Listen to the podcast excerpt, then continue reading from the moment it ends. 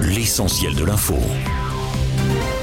Alors que la situation s'est légèrement calmée en région parisienne, de nombreuses villes de province ont été le théâtre de violences, d'affrontements et de dégradations, notamment à Lyon ou Marseille. Hier, pourtant, le dispositif de sécurité avait été renforcé par le ministre de l'Intérieur, Gérald Darmanin, avec 45 000 policiers et gendarmes mobilisés dans toute la métropole.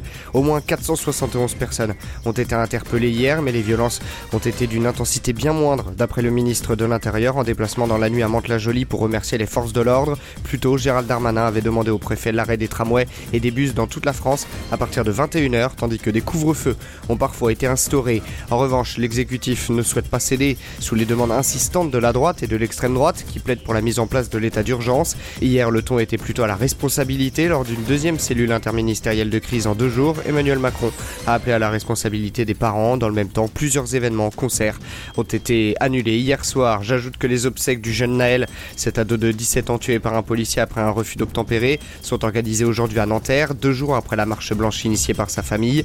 De son côté, le policier avait été mis en examen et placé en détention provisoire pour homicide volontaire, tandis que selon l'ONU, l'Organisation des Nations Unies, la France doit s'attaquer sérieusement au profond problème de racisme parmi les forces de l'ordre. Fin de citation.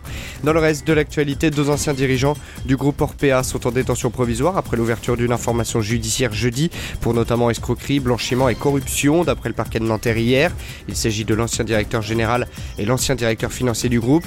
L'entreprise Orpea a elle-même déposé plainte pour des malversations internes. Enfin, sport et cyclisme, le parcours est particulièrement exigeant et sera le terrain de jeu idéal pour le duel annoncé entre Jonas Vingord et Tadej Pogacar. La 110e édition du Tour de France s'élance aujourd'hui de Bilbao dans le Pays Basque espagnol, alors que le duel entre le double vainqueur du Tour Tadej Pogacar et Jonas Vingord sacré l'an passé cristallise l'attention. Derrière eux, plusieurs outsiders peuvent prétendre au podium de la grande boucle, parmi eux le français de la groupe FDJ David Godu.